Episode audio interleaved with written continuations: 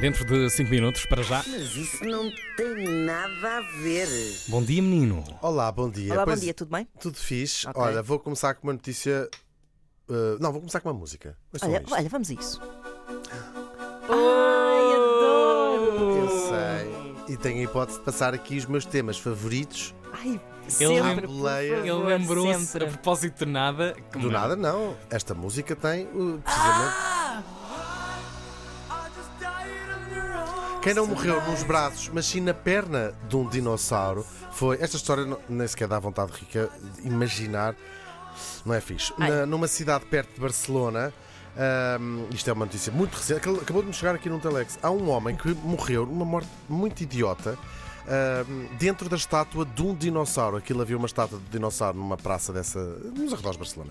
Ahm, Que horror. ele foi encontrado por um- uma criança e um, um pai iam a passar e tal, igual coisa dentro da estátua. Portanto, pa- a estátua tem umas entradas, não está completamente fechada. E depois a polícia calcula que ele tenha entrado de, de cabeça primeiro, depois assim, pôs, pôs a cabeça e depois entrou lá para dentro da, da perna desta estátua para apanhar o seu próprio telemóvel. Ah, Sim. E depois, olha, morreu, foi encontrado já morto, a família já tinha dado. ahm, mas ficou preso? provavelmente sim. Ai, credo. e de cabeça que para baixo. morte não- terrível. Sim, mas pronto, morrer dentro da estátua de um dinossauro não deixa de ser uma morte engraçada. Se não consegues fazer nada na vida, eh, ao longo daqueles anos que são dados eh, pelo universo ou por Deus Nosso Senhor, eh, tenta fazer qualquer coisa espetacular Sim, te fores embora. sim. E foi isso que eu fui procurar: pessoas que fizeram. algo- fui bus- buscar só mortes de pessoas eh, com alguma notoriedade para não ir buscar aquelas desastres de atirei-me, sabe? Caiu Sim, de um sim, escadote sim, a me claro. dar duas lâmpadas. Portanto, fui buscar mortes O desprezo com que ele diz absurdas. uma coisa da vida. Há mortes, há, há mortes maiores e mortes menores, Sim. é? E há mortes Sim. macacas, Mas como se esta. tens uma É, é vida verdade. Fogo. extraordinária e ainda tens uma morte extraordinária, acho que Ai, merecem acho que sim, estar merecem. aqui.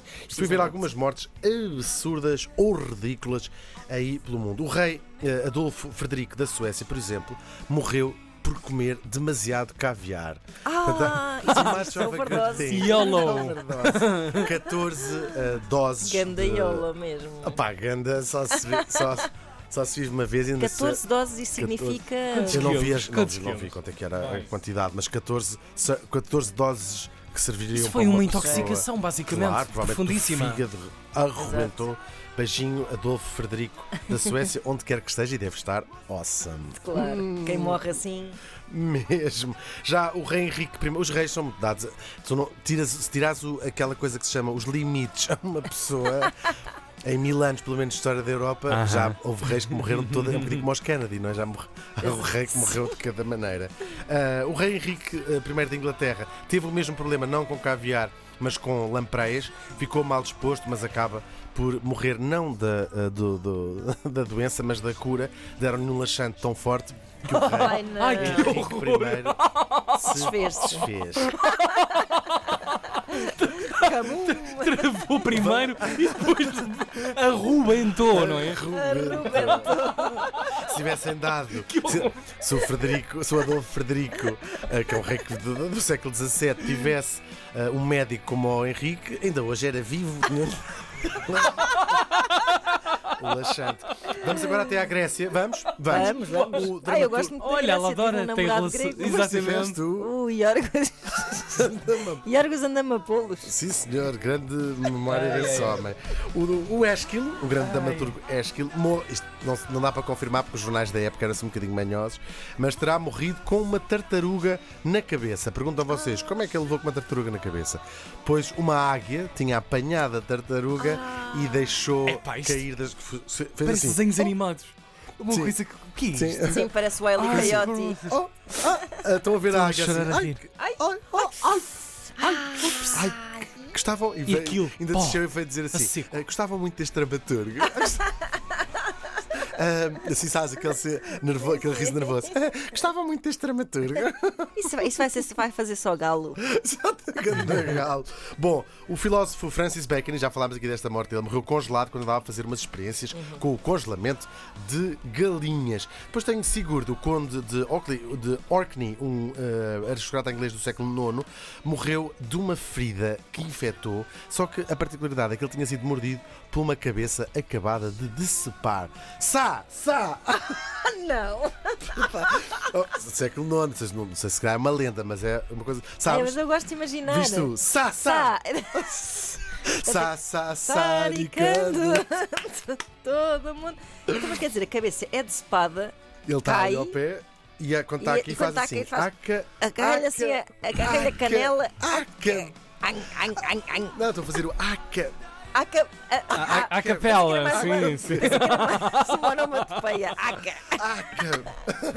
O Duque de Clarence morreu afogado em vinho rosé a seu próprio uau. pedido. Ele foi condenado à morte por traição na Torre de Londres e eh, era um privilégio de- dos aristocratas escolherem a sua morte. Mas geralmente era escolher se queriam ser de- eh, com uma faca nas costas, com uma faca no Sim, abdômen, com um esgarfo nos olhos.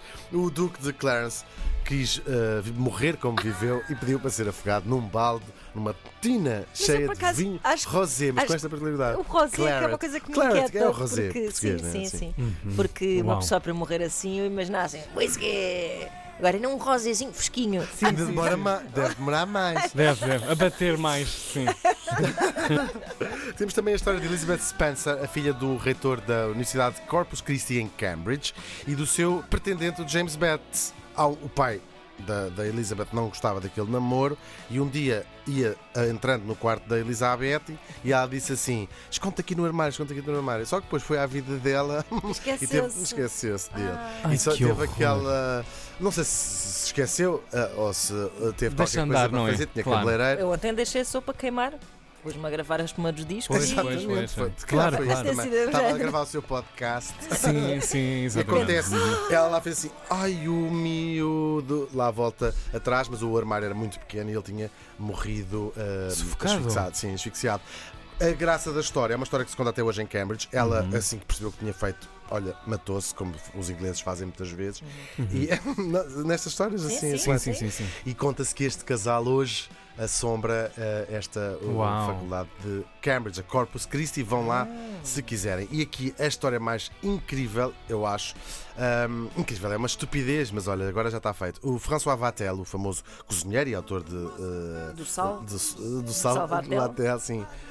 Não é o autor do sal, já é sal, mas é um dos grandes ahm, cozinheiros aí da história. Era o cozinheiro do príncipe Louis Bourbon de Condé.